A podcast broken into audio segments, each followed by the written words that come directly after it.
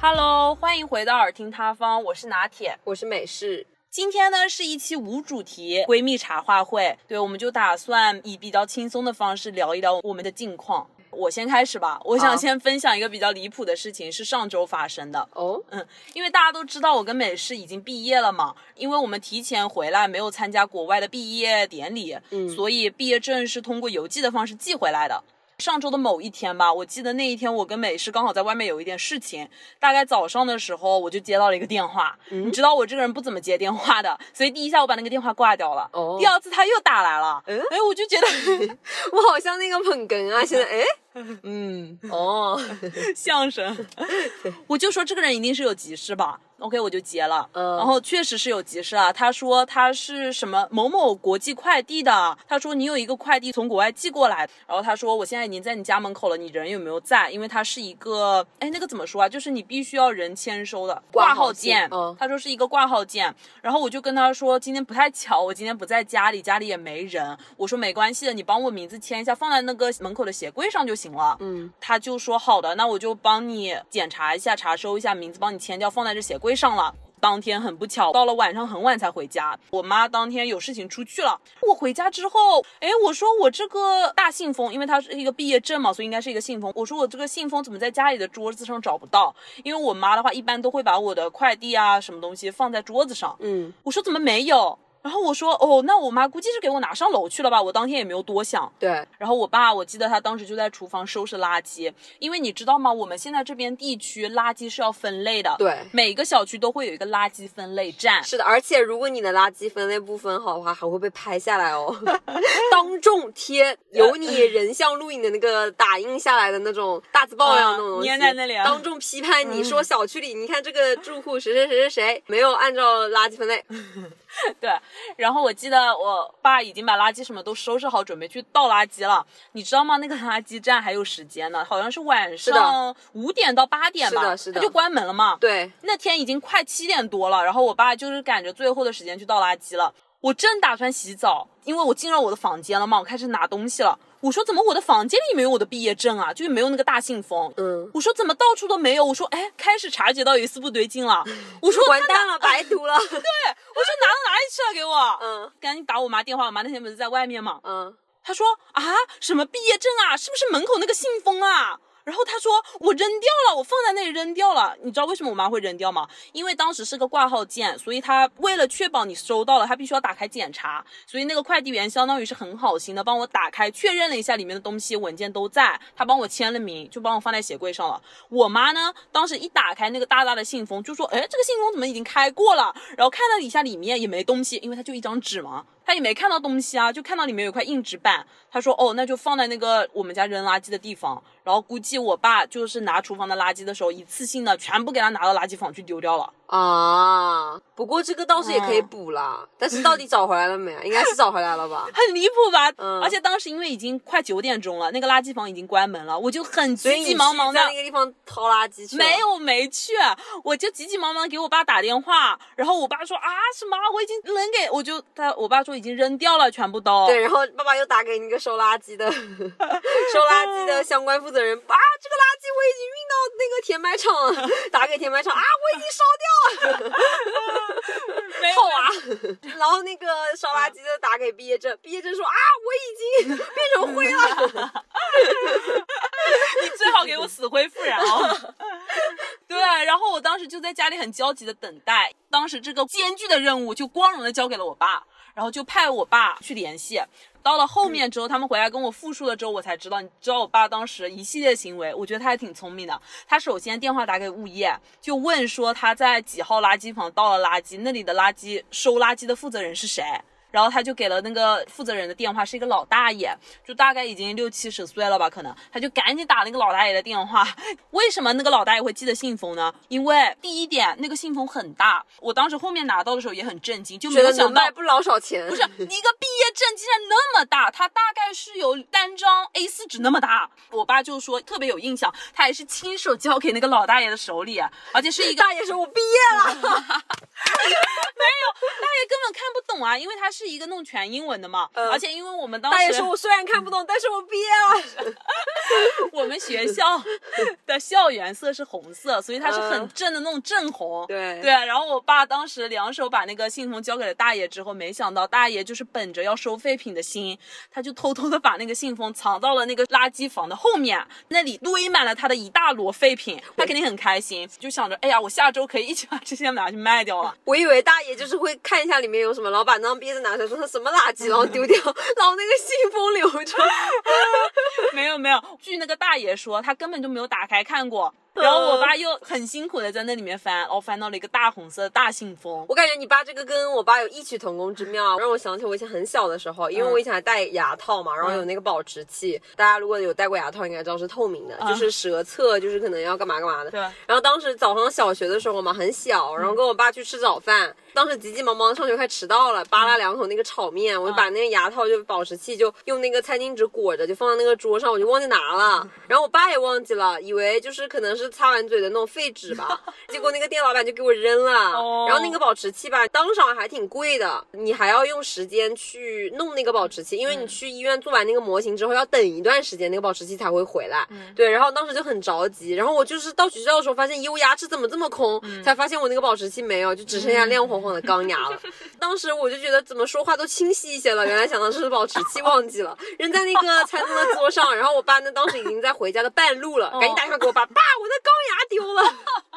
然后我爸说啥钢牙丢了，我给你回去找。回去之后，老板娘说已经扔垃圾桶了。但是当时我爸想到我的那个钢牙不是包在那个餐巾纸里面，然后很搞笑。当时那个餐厅的老板娘也挺好的，就叫他们后厨的一些小伙子跟我爸一块儿翻垃圾。然后在一堆垃圾里面拿出了那一包纸，然后打开是一个透明的钢牙啊。是我女儿的牙。我觉得当时那个后厨的那些服务员肯定都傻眼了，什么？早知道就找个牙。哎，那这个让我想到我们高中同寝室的一个女生，你还记得吗？就她那个时候晚上是要戴眼镜那种塑形镜的，矫对对对，而。且当时那 OK 镜还是什么吧？哦好像好是好贵啊！那个眼镜好像得好几万万吧，嗯四四五万可能。而且我记得，因为他当时那个眼珠子是透明的嘛，就有点像那种呃日抛，镜片片哦，是镜片的吗？就是那种隐形眼镜一样。对你刚刚说眼珠子，哦，不 好吓人啊！贞子，日抛一样那种贞子代美瞳，贞子代言，你值得拥有。我就记得他有的时候在厕所戴的时候不小心就会没戴进去。主要是因为晚上我们定点熄灯嘛，然后当时大家回去急急忙忙，那么多人就轮流洗漱，可能就来不及。然后他最后一步是要戴那个眼镜，对，所以他那个眼镜每次就很着急，在那瞎戳瞎戳，然后那个眼镜就一般他以为戴到眼球里了，其实到床上发现，耶，怎么会是一只没有？然后那一个小小的隐形镜可能就掉到地上去了。如果不知道那个 K O O K 镜还 K O 镜啊，OK 镜吧总，是 OK 吧，不然 KO 掉你啊！好无语啊你！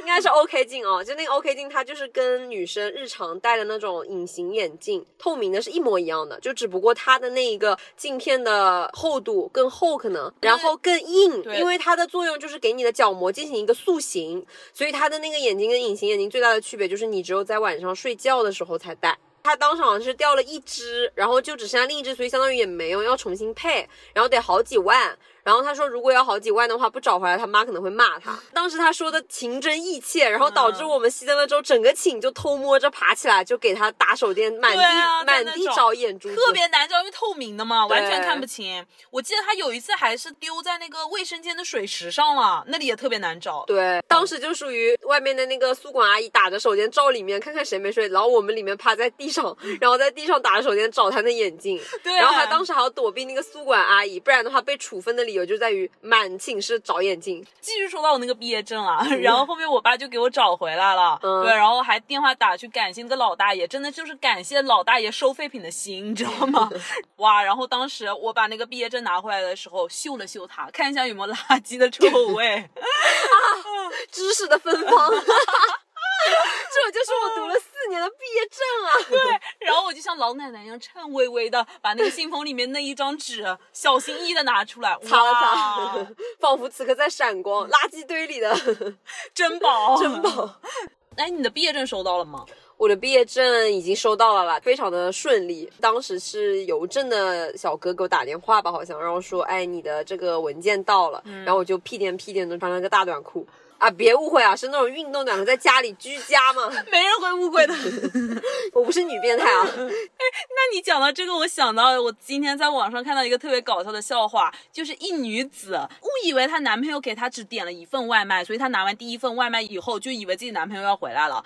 结果其实她男朋友给她点了两份外卖，所以第二次其实也是外卖员来了，但是她误以为是她男朋友嘛，然后还贱嗖嗖的去开门，就说：“哟，谁回来了呀？” 外面没讲话，她就觉得是她男朋友跟她在玩，她就说我看到了条是谁？然后开门一看是外卖员，然后外卖员就说你的外卖，外卖，这个时候说外卖的。特别尴尬。那我当时就记到一个很搞笑的事情，也是跟外卖小哥有关啦。就是外卖小哥可能就是送外卖快迟到，你现在也是贱嗖嗖的眼神 看着我。我很好奇八卦的眼神。然后当时他送外卖快迟到了吧，然后就开的比较快，可能闯红灯了，然后交警抓住了他，然后当时他穿的是绿色的衣呃 蓝色的衣服，交警叔叔就问他说你哪家的？你怎么闯红灯？然后那个外卖小哥说我我我是那个饿了么的。我当时笑死了，这个就在我笑点上。现在会不会有听众朋友一脸懵逼？笑点在哪？哎，那还有一种情况，他穿了饿了么的衣服，他说我我美团呢。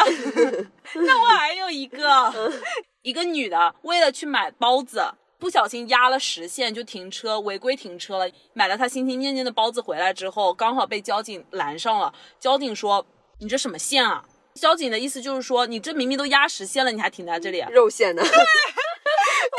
我怎么办啊？我第一下也是这种回答哎。那女子就说：“我这肉馅的，你要不要来一个？” 哦，那你说到压线这个，我再引申一个，大家不知道有没有看到那个段子？嗯，就有一个小哥，他骑那个电瓶车嘛，然后当时是有记者在采访，在马路上面随机抓那种违反交通规则的人，然后他当时就是要闯红灯，就已经在斑马线那已经闯过去了，然后被那个采访的记者抓到。记者说：“小伙子，你知道闯红灯是不对的吗？”然后小伙子说：“我知道啊。”然后他说：“我现在很着急。”然后记者说：“那你要反，就是意思就是让他反省一下自己这忏个悔一下。忏悔，对不起，这个梗很密集，忏悔一下，忏悔一下啊！然后当时他就说我要闯红灯了，你别拍我了。然后后续就是他被交警抓起来，在看他自己那段录像，然后交警都笑死在后面，那小哥可能说：“我当时也没想那么多。这梗好密啊！当时也没想那么多，我就拍下来了。你是懂新闻的。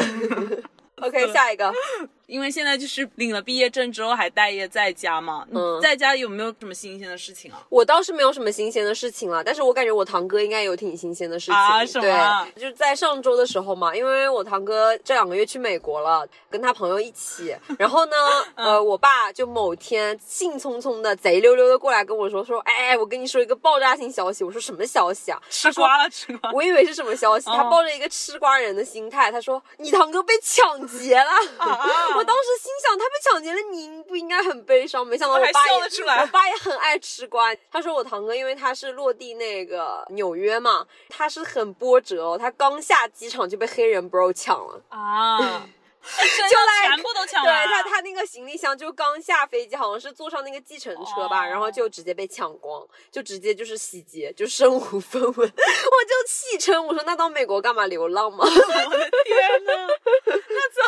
就是他这次此趟此行目的就是地狱笑话，此行目的是去美国当流浪汉。就很逗啊啊然后你知道最搞笑是什么吗？就是他是那种很爱发朋友圈的人，因为我想他肯定是这趟去美国，他肯定就是隔几天就要发个朋友圈啊，对吧？就定位在哪儿，吃个什么，买买个什么。嗯嗯然后这次就落魄的发了一下纽约的街景，就没了。就主要是因为跟流浪主要是因为身无分文啊，嗯就只能发街景。好惨啊！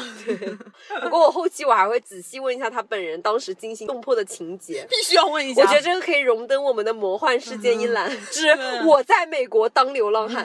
哎，那你还记得吗？我们高中的时候有个学长也被抢了。有啦，记得很嗯清楚。当时也是我们老师兴冲冲的说：“你们知道吗？有个学长被抢了。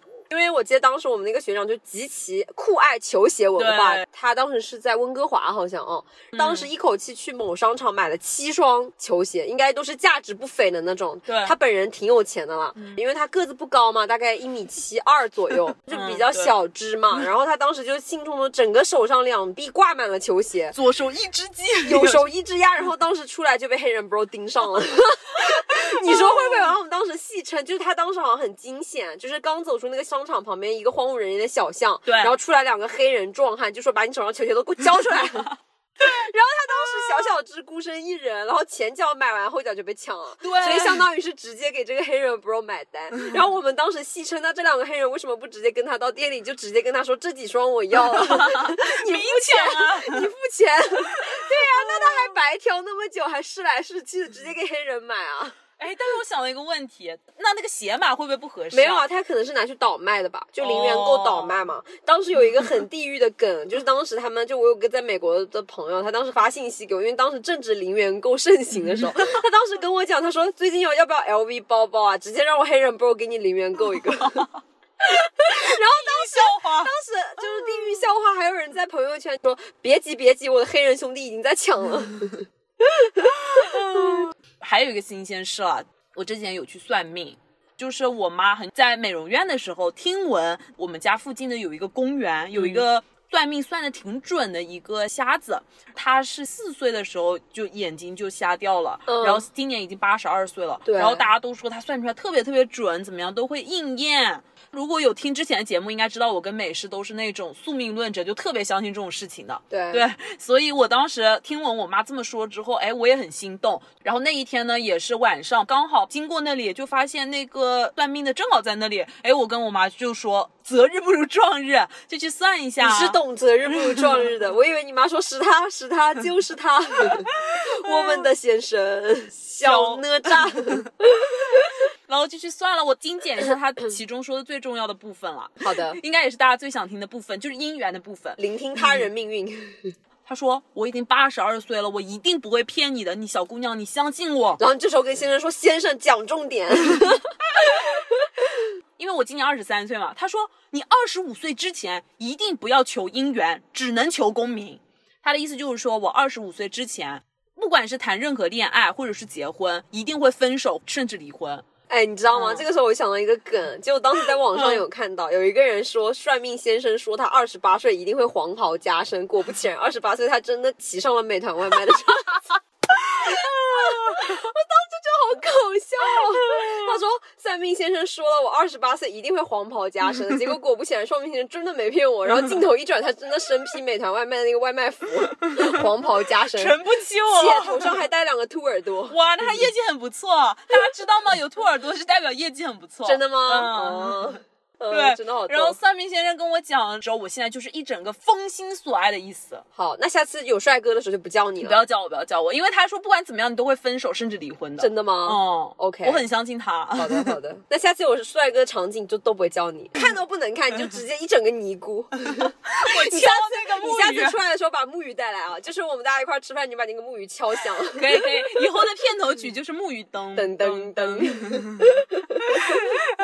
你有没有这种算过啊？有啦，但是我觉得这个值得我们专门做一期。我在这里就先留个关子好了，不多做披露了。嗯，下下次我们可以专门做一期，就是有关于玄学比较感兴趣的小伙伴 可以听一下我们之后新的分享，因为我们本身两个人就是对这个极其相信的人，而且在这方面我们不仅是中西方呢都有就是测过啦，就有很多心得体会。对，然后还有一些灵异事件是我妈妈亲身经历过的，所以也可以跟大家就做进一步的分享。对，然后我最近在家里有养两个小宠物了，你猜猜看是什么？我不想猜。关键词比较小，很小，OK，就是连拳头可能都没有，什么啊？你不是我最爱的小宠物。你不会在家里养了两个馒头吧？就是今天养了，明天吃掉，什么？就拳头要馒头包子啊！你早上买去早餐店买两个包子养起来。不好意思，我的思绪又跳了。我记得我小学的时候有一次，我的同桌是一个男生，他的智齿发炎了，他的整个右脸都肿起来。你知道我们大家都怎么开玩笑说他的吗？叫包子，不是，就是说某某某，你是不是在嘴里偷偷塞了一个包子？干嘛不敢拿出来给我们吃啊？好过分！然后还要顶着那个智齿没有。对，OK，哦继续猜一下，好啦，动来动去。我直接披露了乌龟吧。对，这是我从小就最爱的宠物，就是我暂时还没有养过那种狗狗啊、猫猫啊。对，所以你就是很喜欢那种高冷型的宠物。哎，你这个词那你应该很适合猫猫啊，因为我感觉哦猫猫可能就有一些不太粘人的猫猫，它可能就是非常的高冷，它不是说在你忙不忙的时候来烦你了，它基本上就就不会烦你。对 可，能基本上你连它影都见不到，它只有在吃饭的时候才会出来哦。然后本来其实最开始是为了给我妹妹养的，但是好像她没有什么兴趣，然后就继承给我了。对，然后我继承，对，然后我现乌龟是可以继承啊，听起来好像很你就是很长寿的样子。对，对，然后我又给他们取名了，嗯，一个叫做卡卡，一个叫蕾蕾，又卡又雷，没有，一个叫做 Emma，就突然这这两个有什么必然的联系吗？你那你要强调这个卡卡干嘛？一个叫卡卡，一个叫 Emma，OK，、那你就直说啊，你还要先说卡卡。我以为这两个是配套的一对嘞，所以我说叫蕾蕾。没有没有，因为他们两个的品种不太一样。就养过乌龟的人应该知道，那个卡卡是那种红耳龟，就是它的耳两边是红色的，有点橙红色的。哇，那我真的没有什么研究哎，对于乌龟。对，因为我是从小就很爱养。我之前小时候养的那个乌龟体积特别大，它大概有八个拳头那么大，嗯，但它后面不幸走丢了，它就叫卡卡，所以我就把这个卡卡的名字继承下来了。哦，对，那我的话，我家里是有养两只小狗啦。因为我的话怎么说呢，就是只熟悉我的身边的朋友啊，就前几年我刚开始第一次跟大家说啊，我养狗啦，大家都觉得很奇怪，我这个人好像对狗狗、猫猫啊，就是对养小宠物应该不会很感兴趣，因为就觉得我性格应该不像是那种会养宠物的人。我这边看来不是性格的原因，主要是因为比如有时候在路上碰见狗狗、猫猫，你好像都都没有展现出什么蛛丝马迹，而且高中的时候你完全没有提到过。你这个形容的好像我是一嗯个变态啊，就是心里狂热，表面高冷。没有啦，没有 你知道为什么吗？因为其实我从小就有一个怪癖。啊！你最好不要说出什么很吓人的东西哦，对，对对，我我从小就有一个怪癖，就是我在节目里大胆披露一下，嗯，不是那种什么他私下烟酒都来了。我的怪癖是什么呢？就是我很喜欢长毛的东西，很变态吗？狗毛、猫毛，就是我从小就特别特别喜欢体表有毛的东西，但是呢，我对于这个毛要求特别高，就不是一般的毛都行，不是说只要长着毛就行。对于这个毛的手感要求非常的严格，就是这个毛一定要达到一个怎么样的触感，才会让我觉得很快乐。下次你生日的时候，你去那个服装工厂挑吧，我送你一。貂皮吗？送我一件大貂。OK，说好了哦，嗯以此为证。之后我会穿着这个貂来录节目。嗯没有开玩笑啊，大家应该会问，是不是特别喜欢那种毛绒玩具？No，相反，我是极其讨厌毛绒玩具的人。毛比较劣质，就是那种毛，我真的完全无法接受。哦就我不喜欢毛绒玩具，我喜欢活物上面带毛，好可怕而且那个毛不能很硬，那个手感一定要恰好。你知道为什么吗？嗯因为我有分析过是为什么。我不知道大家就是在很小的时候有没有那种自己很贴身的东西。嗯，像我弟弟的话，哦，他也有一个癖好，就是他从小到大，从很小幼儿园，可能再早的时候，他有一块贴身睡的纯丝绸的毯子。哦那个丝绸的毯子就是那种很好很好的一种材质，所以他那个被子刚刚全新的时候，非常非常的舒服，就恍若无被子的那种感觉。然后他的那一床被子，他从小盖到大，盖到现在，这个被子已经差不多有十多年的历史了。他竟然到现在还在贴身盖，哎、哦就很夸张。而且他那个被子从原先就是崭新那种很高级的那种丝，现在已经变成破破烂烂，整个被子上都是洞。他甚至到现在就连国外流浪汉随身盖的那个毯子比那个还破，我觉得这应该是小孩子一种寄托情感但。他一直有在洗，哦就每个星期都洗，洗得很勤，就很干净，但是很破。嗯，现在都还在盖。然后我妈经常戏称，有本事你这床被子别扔，以后你就是娶妻了，到人生每一个重要阶段的时候，妈妈都会把这床被子拿出来让你见证一下 Oh 真的很夸张。我说，然后我在旁边默默的说，下次有这种重要场合千万不要叫上我，因为我丢不起这个人。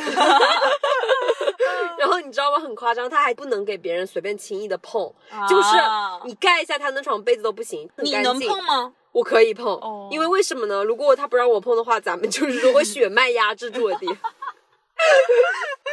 并且他还亲切的给这床被子取了一个名字，啊，叫贝贝，我还以为是什么荒唐的名字。很离谱然后你知道吗？就是每次他回家的时候，你想我弟现在很高哦，就他现在虽然小学，但他已经可能有将近快一米七了。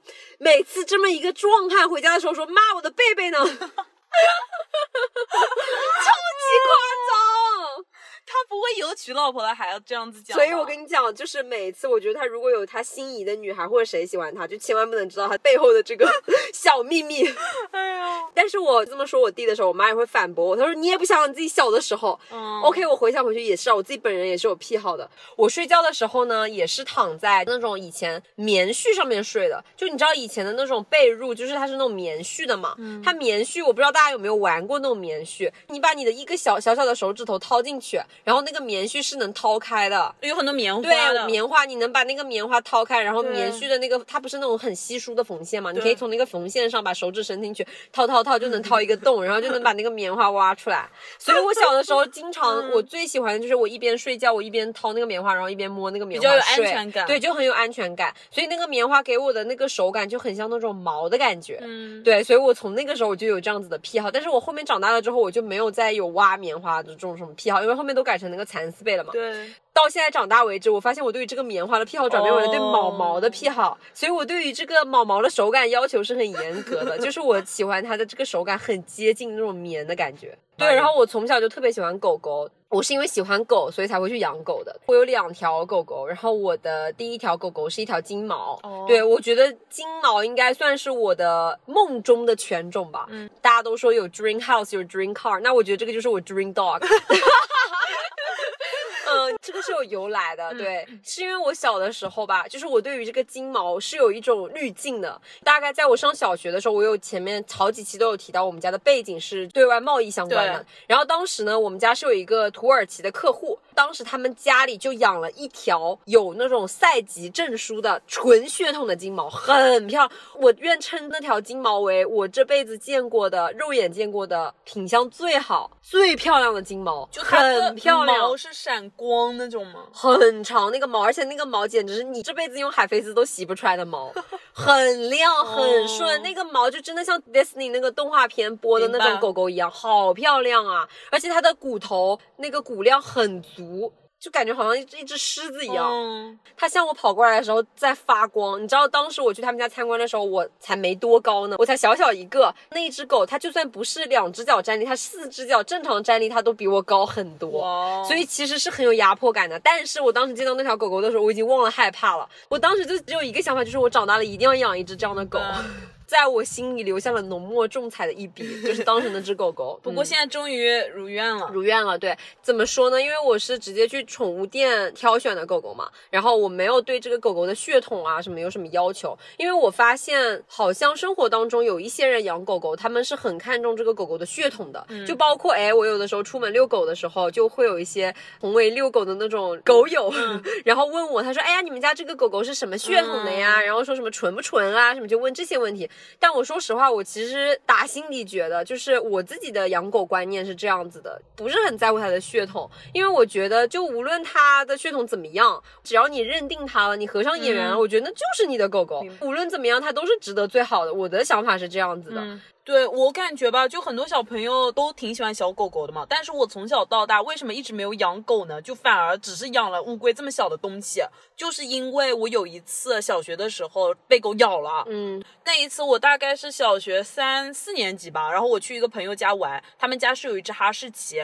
当时因为是他的生日聚会嘛，就有很多我们同班同学一块儿在那玩。其中有一个男生特别讨厌，他一直在逗那个哈士奇，就一直在挑衅他。嗯，对，你知道，就是比如，然后我们右脚稍微踢它一下，故意给它。哦，这样很不好，很不好，嗯然后后面你就被它挑衅的那个狗狗发怒了，结果那只哈士奇可能有点蠢，它没意识到是那个男的在挑衅它，它以为是我，它直接就冲着我的腿咬了一口，嗯，很惨，因为我当时刚好就站在那个男的的旁边嘛。就是直接被咬了，已经直接被咬了，但是好嗯就好在当时是冬天，我穿的那种很厚的棉裤，然后那个哈士奇可能有点小嘛，它没咬深，所以可能就是我的腿上留了一点牙印子而已。，对，因为我发嗯现确实就是感觉好多朋友都挺喜欢逗狗的，包括我平常就是出去遛，但我这里要说一下，就是遛狗一定要牵绳啊，嗯就不论是对别人也是对自己家狗狗一个负责任的表现对，就是文明养犬嘛。然后呢，我觉得我在路上遛狗的时候，也有碰到很多就就是小朋友啊，或者是大人。一个是啧啧啧，就像你刚刚对。嗯这种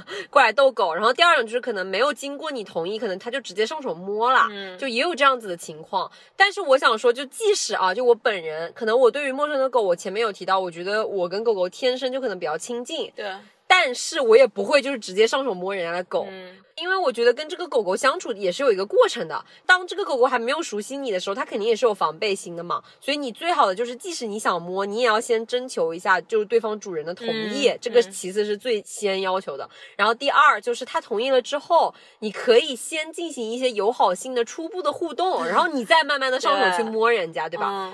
直接盲目上去摸，那那狗狗肯定会怒啊，因为每只狗狗都有自己的性格嘛。有一些狗狗它可能突然咬你一口，冷不丁的，它可能是因为它感到害怕了，你知道吗？它可能胆小，它才会那样子。对，然后反正我就是属于一朝被蛇咬，十年怕井绳。我就是从那以后，我就发现我看到狗，哎，我就会下意识的往后躲，所以我觉得还挺遗憾的，一直没有养狗。但是我也有啦，就是我小的时候有被狗狗追过，就差点被咬，就是很近很近，是被狼狗追。啊，对，因为我有的时候小的时候有一次去我们有一个亲戚家串门吧，然后他们家是那种大院嘛，当时他们家那条狼狗是别人送给他的，应该是有什么品种的吧，嗯。然后长得就很像那种藏獒，长得很高哦，很大只，嗯而且是乌黑发亮的那种，嗯。很吓人。对啊。当时我很小嘛，然后站起来可能根本就连那个狗的腰都没到。哦，我当时吧，就是蹦蹦跳跳的嘛，然后我在那个大门口那儿，我就看到我那个亲戚了，他就从那个花园那个小路那边走过来，然后我就向他挥手，嗯。示意他我已经到了，我要走过来了。然后那个狼狗吧，他那个时候没有牵绳子，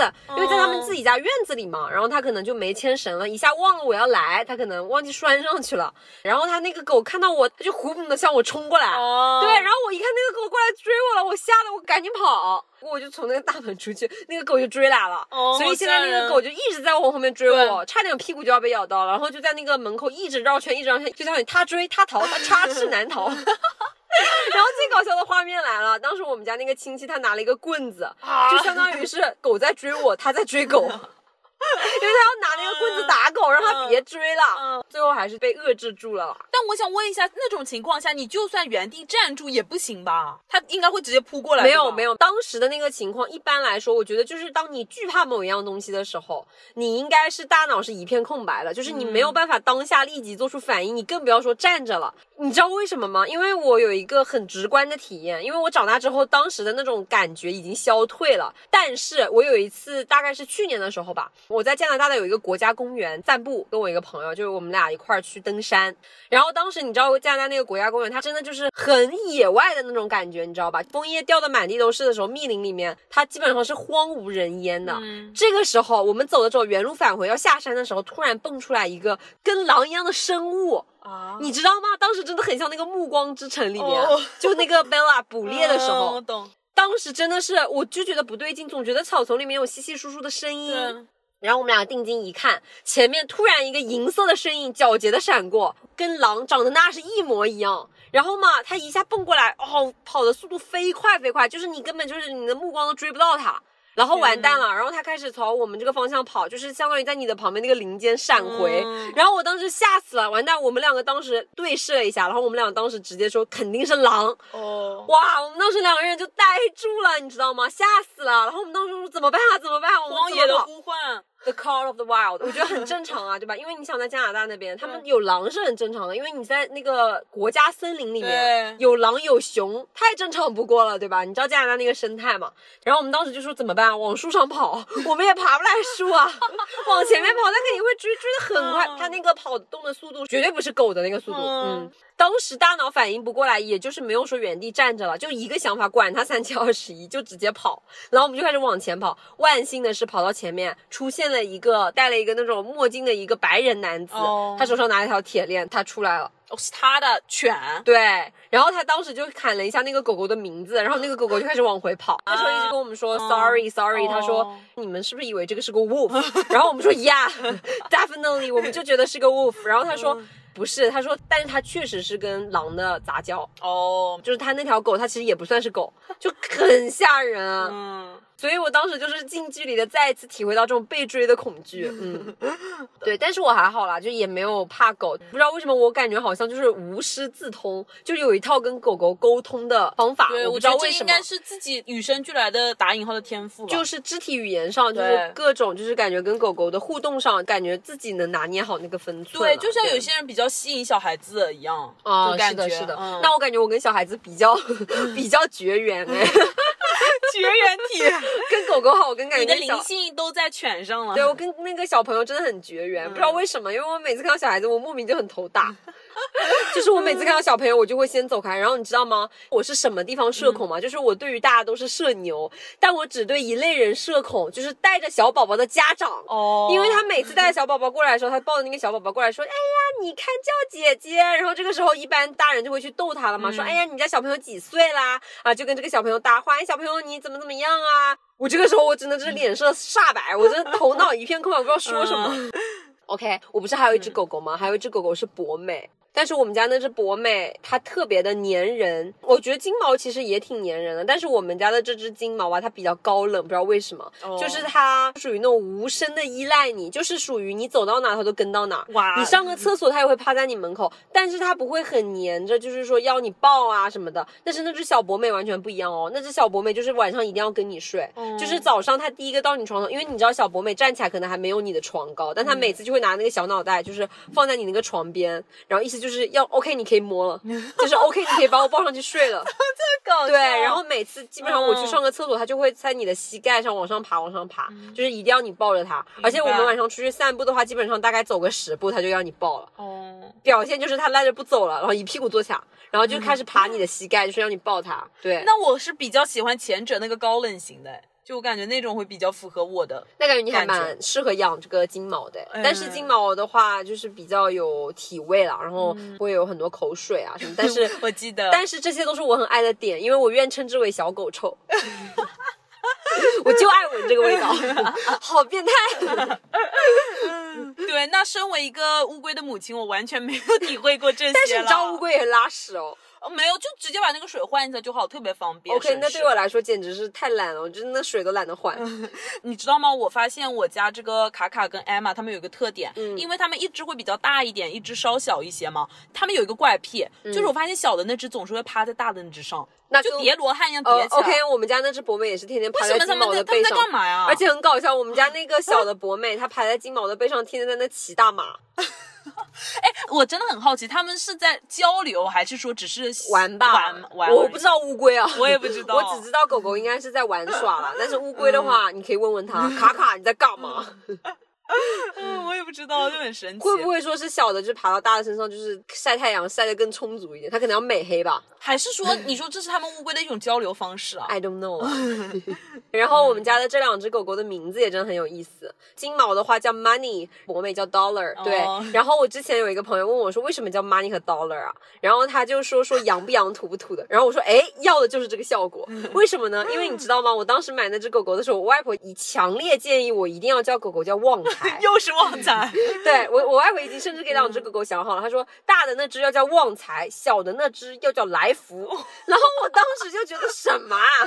古早的宠物名字。对我当时也没有很排斥啊，虽然我觉得这个名字也不错，但是我当时就想说，哎，如果把这个名字换一个更有意思一点的想法去想，那我就叫它叫 money 啊，那不就是来财的意思吗？钱来了，而且你每次叫它 money 过来就钱它就来了，会过来，对，然后就是寓意感比较很有错意思嘛，就感觉挺搞笑的，就这个取名方式。然后当时这个小博美的话呢，是因为它跟这个金毛不是一起来到我家的，money 叫了 money 之后，就觉得说 OK，给他们凑一对吧。然后当时就以 Dollar 取名了，对，而且就觉得很适合它，很俏皮，嗯，对，而且不知道为什么它很粘人嘛，就跟 Dollar 一样，人见人爱 这个真的是一个不错的取名的方式了。对，是的，嗯，OK，那接下来我们聊聊我们最近看的剧吧。嗯对，因为我们最近是有看一些剧的。很多啦，对，那我先来推荐一部吧。我想先来推荐一部韩剧，应该是上个月还是上几个星期的，叫做《绝世网红》。嗯，就我发现韩国人吧，拍这种现实题材真的特别牛。他们之前不是拍那种财阀、拍那种复仇都特别牛嘛？他们现在拍这个绝世网红，它的题材就是属于揭秘 ins 网红背后的一系列的逻辑，包括他们各种尔虞我诈、勾心斗角。我稍微来讲一下吧，它这个剧情就是属于一开始就给你放一个大雷。嗯它一开始的悬疑点就是一位已死的网红，三个月前已经死的网红突然重生了，在那里进行直播，而且是实时的直播。啊，对，让大家就觉得很不解嘛，说，哎，这个人不是之前就已经死了吗？怎么又在那开直播了？对，故事线就以这样子回溯的方式就进行下去了，然后他就是每一集就给你讲了这个网红是如何从 ins 粉丝只有几位数的人，一直到了百万级的博主，嗯，对，然后又讲了他是如何利用这个社交媒体使自己一夜爆红，但是呢，这个社交媒体又是如何让他瞬间身败名裂。所以就是这是一个很有冲突感的电视剧。对他就是揭秘了大家如何在捧红他了之后又开始诋毁他，然后又讲了这个女主最后如何复仇反击。哦，对还挺有意思的是很有冲突点的一部剧，我今天。对我今天早上刚刚把它看完，而且真的是没有烂尾。那我觉得我会选择去看一下，也是对。它是 Netflix 还是 Netflix？OK 我发现现在韩剧都是做这个网飞哦。嗯，我觉得网飞真的好厉害啊！嗯之前出了好多剧，我都是那种大爆，就很爱看。对，当时有一部叫什么，也是网飞制作的吧坏妈。妈。呃，对，坏妈妈。说到这个坏妈妈，也是一部韩剧哦，就是不知道大家有没有看过，但是我真的强烈推荐。首先，因为男主就是李道宪，我真的很爱李道宪。对，我不知道为什么，就是我觉得李道宪的长相吧，给我一种好像是我们中国爸爸妈妈那个年代的那种男生的脸很正，吧就是脸很民国，嗯就是他的那个脸长得非常的有年代感，就是有那个年代的帅哥的感觉。嗯因为他之前有演过一部《五月的青春》嘛，所以我当时就觉得他在那个里面特别贴近，因为当时也是韩国的那个年代的背景的故事，嗯又很悲情，我觉得真完全适合他，高干子弟。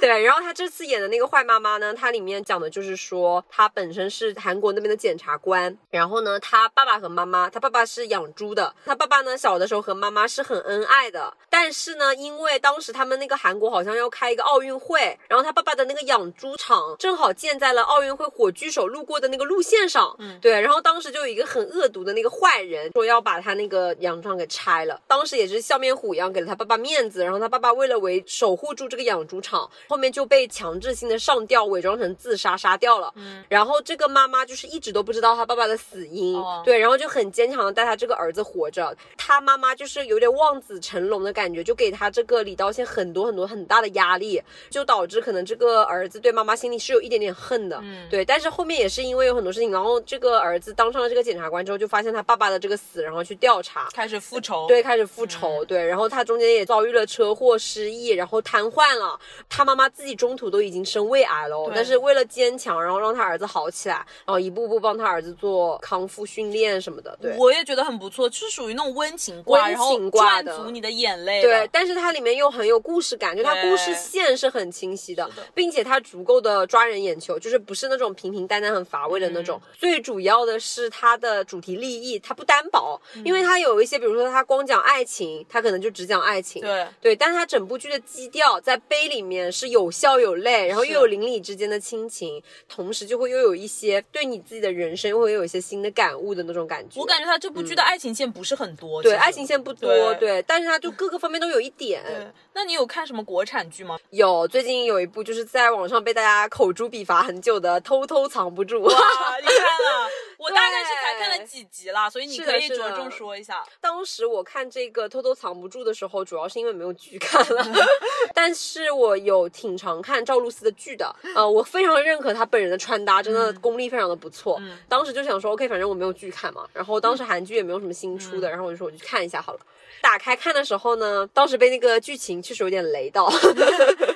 嗯，嗯，因为他的故事是这样子的，这个女主人公在她大概初中阶段就暗恋上了身为大学生的哥哥的舍友，为了他考到他那个城市的大学，反正后面跟他在一起我觉得应该大部分人应该都看过，我觉得应该都看过了但是因为我后面没有看过他们两个在一起之后的片段，他们两个在一起有 CP 感吗？我觉得有哎、就我没有看过原著啊，嗯我没办法就是说就跟原著贴不贴什么选角什么的。但我如果直接看电视剧的话，我倒是觉得这个角色选的还还还挺好的呀。哦赵露思的演这个甜妹，我觉得演技也还挺好的。嗯对，然后这个陈哲远的话，不可否认确实小生嘛，因为长得确实还挺帅的。他很适但是我有在网上看到，对他很适合演校园剧。嗯但是我之前在网上有看到说，他们说这个陈哲远跟选角不太贴的是在于，他们说这个原著里面这个男主的选角是属于魅惑型的，就是妖孽型长相的那种男主。但是陈哲远长得太明媚了，可能太阳光了，就不太身上有那种阴柔的气质，所以他们觉得跟选角不是很贴。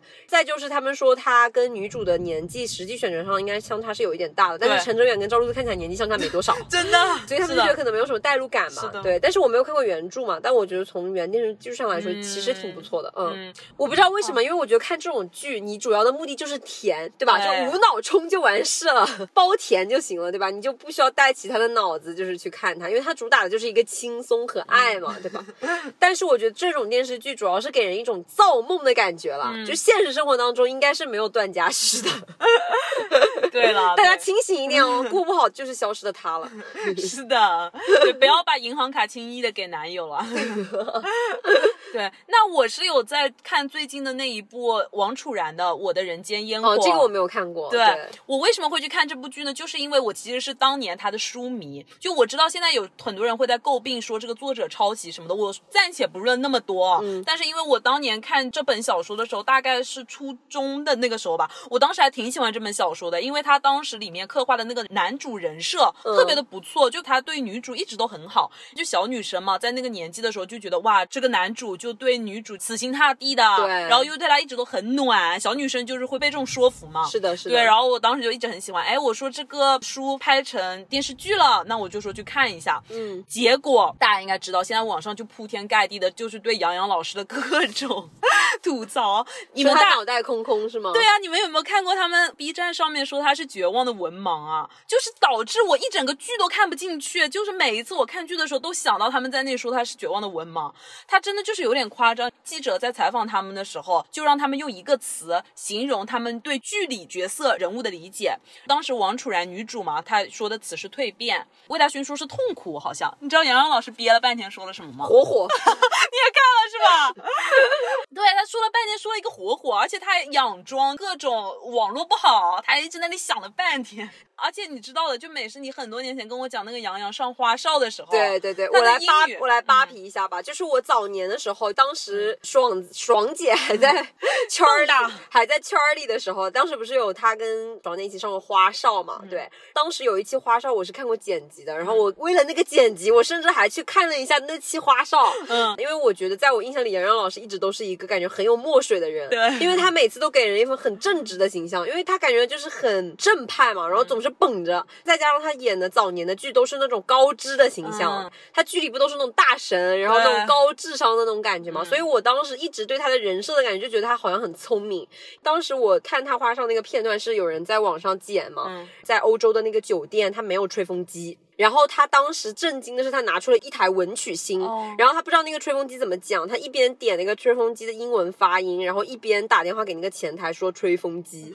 对，然后关键是他除了那个词不会讲以外，他其他的也都讲不来。哦，英语口语之差让我震惊，为此我还专门不相信杨洋老师是一个这样子的人，对，然后我就是去专门看了一期那期节目，我怕别人恶意剪辑，结果发现他真的是这样的，对，我觉得这里就是杨洋粉丝千万不要杠啊，别别杠，杠就是你对，反正我们也不粉。就我也在 B 站上看很多吐槽杨洋的演技的嘛，就真的他在那个剧里面，他最常用的一个表情就是皱眉，他只会皱眉。除此之外，他所有的演技就感觉都很端着，你知道吗？感觉他没有办法放下他的身段来做一些超出他帅的表情之外的一些表情。可能他就是因为从小到帅到大吧，可能就是感觉好像很有包袱，会不会？真的很有包袱，就他连剧里面睡觉，他都是笔直绷在那里，你知道吗？很夸张，完全看不下去，就是。我讲实话，嗯我真的还是那句话，我觉得一个人帅的时候，其实是他帅而不自知的时候。当你一个人要绷得像条棍一样的时候，那个帅真的大打折扣哎。不是，他们有一些人解释辩白说是因为他是军校毕业的，所以说可能他本身睡觉真的就是那样。但是我觉得杨洋老师真的是一个对自己的帅很自知的人了，这个是真的没有办法辩过。你好命啊！他真的知道自己很帅，我觉得，所以就是会有一些包袱。但是确实，杨洋老师的脸真的是无可挑剔。这个真的是得是应该是排得上号的，数一数对，二。但是他的演技真的要再精进一下，是演技还是文化储备啊？都可以精进一下了。嗯，所以他们不是现在铺天盖地的都在夸那个魏大勋吗？其实魏大勋老师也不要太得意了。我真的很好奇，你说他这个热搜到底是买的还是真的路人粉，就是多到已经就是可以霸占热搜了？因为我记得大家好好像就一直很磕，就是他跟女主的那个对骨尾骨科恋嘛。我给有一些人嗯科普一下，这个维骨科的意思就是，就算分手了，也要一起回家过年，就因为这个哥哥是跟他领养的妹妹有一些对不可言说的情愫。感觉大家都很磕，就觉得他好像说他演的那个哥哥特别的有氛围感，就很好磕，很很好哭。当时我看了很多很多剪辑，是面无表情看的哦，嗯然后当时心里也毫无波澜哦，然后我当时就觉得点在哪？但是 大家不要骂我呃我觉得这里发言要谨慎一点啊，对不起真的很多人磕，现在那一些人可能会如潮水般涌过来。哦，对不起对不起，我先那我先道歉啊。没有，我觉得可能不长在你的审美点上而已。好吧，就是我真的有点磕不太到，嗯就是我的意思是不是王楚然老师不在我审美点上，是魏大大勋老师 不在我审美点上。sorry。但是美是我跟你讲，你如果去看了一下那个剧，剧里杨洋跟魏大勋的对比，真的会让你磕上魏大勋。你好坏啊，你还会有这种对比哦，不好意思，哦，这个不能讲哦，这是拉踩，对吧？对。因为我当年看小说的时候，其实我对魏大勋的这个角色，其实我是完全无感的，因为在小说里其实刻画的完全不多，小说里主要是在刻画男女主了。但是你知道吗？其实说实话，我本人是一个非常会爱磕这种伪骨科的人，哎，嗯就我其实还蛮带入，就是蛮吃这一套哥哥妹妹这种，明白？就名义上的，我还其实挺磕这种关系的。我们当时好像也有讨论过，就到底谁除了魏大勋老师，还有谁有可能可以演就是这个角色？嗯，就是他是一个，就是清冷，然后感觉很悲情，骨子里有一点暗黑。对，腹黑吗？腹黑然后对，然后感觉他的五官应该不是那种浓颜的，就是那种淡淡的，嗯给人的交往的感觉过程中，应该那种感觉也是淡淡的，有点阴柔的那种感觉。对、嗯我们当时有分析出来，这个可以说吗？以上仅代表我们美食老师和拿铁老师自己的想法啊。，我们当时分析出来，觉得朱一龙可能也会很合适。对，其实我讲实话，我觉得朱一龙老师真的是给我非常大的惊喜和震撼感的一个演员。我不知道为什么，嗯就我当时最早的时候看朱一龙老师演的，应该是他演的那个小王爷。哇，我很磕那个。对我当时是真的挺喜欢他演的那个角色的，就《知否知否》里面那个嘛，觉得他演的真的就是把那个苦情演到极致了，嗯而且他本人真的是眉目传情啊，他那双就那个眼睛真的太美了，就是我觉得朱一龙老师那双眼睛真的是太勾人了，我不知道为什么。不好意思，我今天一定要在本期节目的片尾放那个《知否》的主题曲，真的，你又让我回想起小王爷跟那个 赵丽颖的那段情愫了。不知道，因为我觉得朱一龙老师的那双眼睛真的特别漂亮，而且他的很深邃，然后他的那个睫毛也很长嘛，就很立体，忽闪忽闪的时候，总感觉他那里面有一些什么情愫，又觉得很无法言明的那种感觉。他的眼睛跟那个吴磊的眼睛特别像，但是他的更是深情一点。他的人美到神仙到了，就那种感觉。但是我一直对他其实早期有一点点偏见，就是我总觉得他的那一个风格和定位总是只能演这种呃苦情的角色，就是感觉好像是爱而不得的男二。但是后面啊，我我看他有经常有很多电影上嘛，然后我也有去看，包括前段时间很火的那个《消失的他》嗯真的是一整个震撼，他的可塑性真的很强，就感觉他演什么像什么。主要他本来就演员出身嘛，对，并且我感觉他好像真的是能为角色牺牲很多，连他的面相都会变，就是他融入那个角色的时候，他本人的面相都会变哦，。而且他当时为了消失，他真的是剃头了，剃了寸头。对，真的好厉害！对嗯我现在真的就是对他好感真的很强很强。我觉得 就光阴柔来说，可能这个角色给到朱一龙老师，他可能也能演得很好。对，那除此之外，我还想推荐一个综艺，嗯叫做《毛血旺》。这个名字特别有意思，它就是一档由毛不易和李雪琴主打的两个人在一个他们的家里面，然后邀请一些朋友过来玩，是属于有一点那种轻综艺、慢综艺的概念，挺有意思的。因为他们两个人的配合度特别高，总是会有一些笑点。他主要是生活类的吗？生活类的，邀请一些他们自己的圈内好友过来做客，然后聊聊天、玩玩游戏这样子，哦，听起来是慢节奏的，慢很慢的，很适合舒压，然后下饭，对下饭剧。那我觉得大家可以听拿铁老师的推荐，可以去看一下 真的还挺有意思。拿铁老师，我们俩有什么脸在这尊称老师啊？开玩笑啦。嗯，是的，是的，OK OK。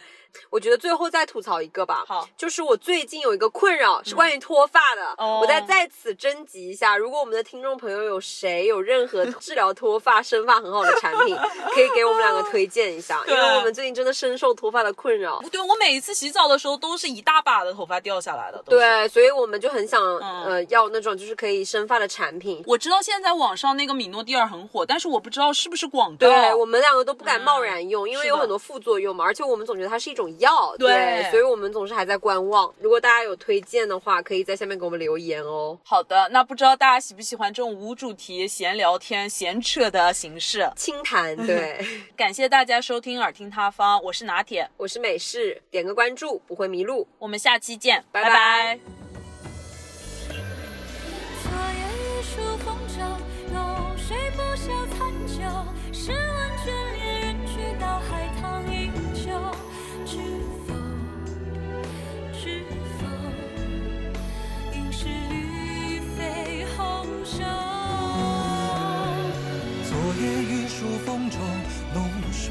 笑残酒，试问眷恋人，却道海棠依旧。